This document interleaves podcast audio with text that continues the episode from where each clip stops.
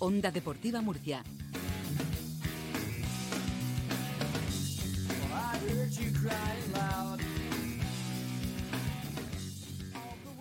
He dicho que volvíamos con el básquet, pero son las 2 de la tarde, 9 minutos, y antes de meternos con el baloncesto nos toca hablar de una de nuestras categorías favoritas, la tercera Federación. Amigo Paco Sarabia, ¿qué tal? Muy buenas.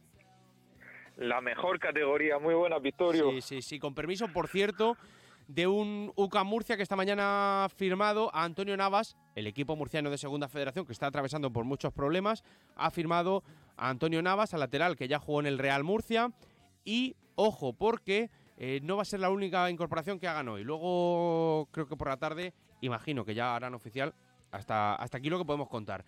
Pero en tercera federación hemos tenido novedades, sorpresas. Yo creo que lo primero y lo que mola es ver que el Cieza ya carbura, ¿no? Pues sí, sigue lanzado, la verdad, eh, cada vez mejor. Eh, tenía el partido de la jornada ante el Molinense y venció con justicia 1-0. Eh, hubo emoción hasta el final por el resultado, pero es verdad que el Molinense no hizo su mejor partido, apenas llegó al área rival y para mí justa la victoria del Cieza, que es el único de momento que le mantiene la estela al líder, la Deportiva Minera, que sigue a un ritmo impresionante. Eh, me sorprende porque los dos ya están intratables, pero quizá esa diferencia o esa marchita que metió con anterioridad la minera es lo que le hace coger distancia, ¿no? Con el segundo clasificado, en este caso los de la Arboleja. Sí, el, el durante las primeras diez jornadas tuvo varios pinchazos y, y no pudo sumar de tres en tres.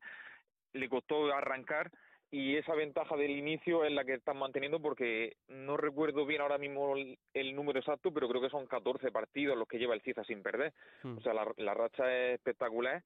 Pero claro, cuando la minera lleva 44 puntos a esta altura es muy difícil llegar a, esos guarismos y la minera que, que volvió a ganar 0-1 al Racing Murcia, victoria eh, lógica porque es verdad que el Racing se presentó al partido con 14 futbolistas y Loren, que es el pichichi de la categoría, estaba con el primer equipo, por lo tanto lo tenía muy complicado el Racing. Pero sea cual sea la circunstancia, la minera sigue ganando. Sí, sí, sí, sí. Y el partido loco, perdóname que insista, lo de la alcantarilla, ¿no? Pues sí, estuve el sábado por la tarde ahí, en principio era Alcantarilla Caravaca, dos equipos que están en la zona media-baja, tampoco era un partido que pareciera que iba a, ser histórico, por decirlo así, pero se puede decir que sí, porque cuatro penaltis se vieron, los tres los tres goles de la Alcantarilla fueron tres penaltis a favor mm. y ganó el Caravaca en el minuto 90 con otro penalti, por lo tanto, un partido que cuesta analizarlo sin hablar del árbitro, por supuesto. ¿Qué te pareció? A ver, cuéntame. Pues, eh, hablando de los penaltis, creo que los dos primeros que le pitan al, al Alcantarilla, bueno, poniéndonos en situación, se van al descanso 1-1, se adelanta el Caravaca y empata el Alcantarilla de penalti, para mí un penalti bastante claro.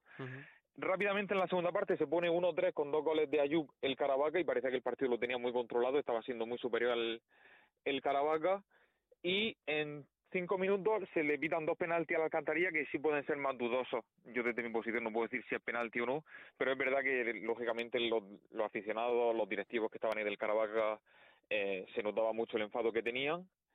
Uno de los jugadores fue expulsado, se quedó con 10 el Caravaca en el minuto 80 después del 3-3. Y con 10, en la última jugada del partido, en un contraataque, pues penalti para el Caravaca, que también desde mi posición lo vi un poco dudoso, pero también puede ser que el árbitro tuviera cargo de conciencia y fíjate, de penalti, el Caravaca al final se llevó el partido cuando llevaba todo el partido quejándose de los penaltis. Fíjate, fíjate. Bueno, a ver, eh, dos, tres minutitos me quedan. Quiero que me cuentes por dónde pasa la actualidad de la próxima jornada que sigue apasionante. Pues sí, nos fijamos en los dos de arriba. Eh, la Minera juega en casa contra el Pulpileño, para mí el partido de la jornada, el Atlético Pulpileño que ya por fin parece que está carburando, está sacando muy buenos resultados, este fin de semana volvió a ganar. Eh, todavía no está cerca del playoff, pero si consiguiera sacar algo positivo de Llano del Beal, ya lo tendríamos en cuenta 100% para la pelea por la fase de ascenso. Y el perseguidor, el Cieza, el perseguidor de la minera, que va al campo del Ciudad de Murcia el domingo por la tarde, un buen plan también ahí en el Barnet. eh, el Ciudad de Murcia es uno de los equipos que mejor juegan, le, le cuesta sacar los partidos, este fin de semana sí pudo ganar, pero siempre es de los equipos más vistosos de la categoría, el cuadro dirigido por Paco Lorca, y ese Ciudad de Murcia Cieza también pinta muy bien. Bueno, tenemos ganas, tenemos ganas de ver lo que ocurre con, con esa tercera federación. Con lo que pasa ahí arriba, porque me está sorprendiendo estas dos derrotas seguidas de la minera, de la minera del Imperial, sobre todo esta segunda, lo que hablábamos con, con lo del Algar, que no ha sido, no sé si casualidad, pero que deja a las claras y muy tocado al, al equipo de al equipo de, de Cuellar. ¿Hacia dónde va esta próxima jornada? Pues sí, está claro. Juega en casa contra el Plus Ultra, en principio un partido que debe sacar.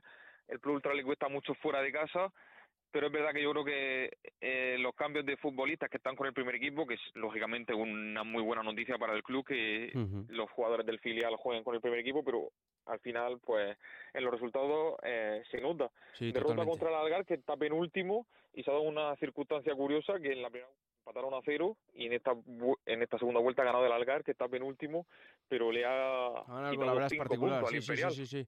Sí, sí. Sí, sí, sí. Fortísimo, fortísimo. Bueno, dos de la tarde, 15 minutos. Amigo, como cada semana, muchísimas gracias. Un beso. Lo seguimos comentando. Un abrazo. Adiós, adiós. Venga, más cosas.